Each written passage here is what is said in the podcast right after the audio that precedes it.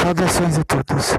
Eu sou o Marcelo e este é o Reciclador de Ideias, o seu canal do conhecimento.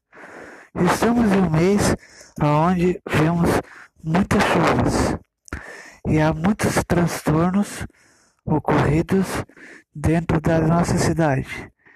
Eu não digo só da nossa cidade, mas vejo também em muitas cidades no nosso estado e até de nosso próprio país. E vejo também que, e, em muitos casos, o que falta é uma condição melhor do saneamento básico, né, do tratamento do esgoto, de uma política de melhor conservação das vias, né, porque você vê, tem uma rua que não tá legal, de repente é um lixo aqui, tem pessoas que não têm educação, joga lixo na rua, em vez de pôr no saquinho de lixo, ao invés de pôr na lixeira.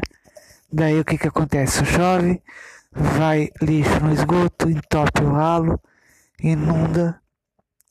Então tem que ter uma política onde as pessoas têm que se conscientizar, primeiro, de não jogar lixo na rua, e segundo, de que as autoridades possam fazer um trabalho aonde o escoamento das águas seja melhor realizado para que não haja transtorno no fato de que as águas possam ficar acumuladas e invadir as casas.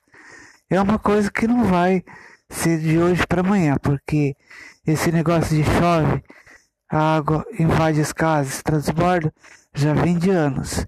Porém, está aqui uma reflexão para que a gente possa, primeiramente, da nossa parte, de não ficar jogando lixo na rua para é, entupir os ralos e de que o setor público possa fazer um trabalho para melhorar o escoamento das águas das chuvas e o melhoramento do encanamento e do tráfego das águas fluviais para que não fique acumulado nas ruas.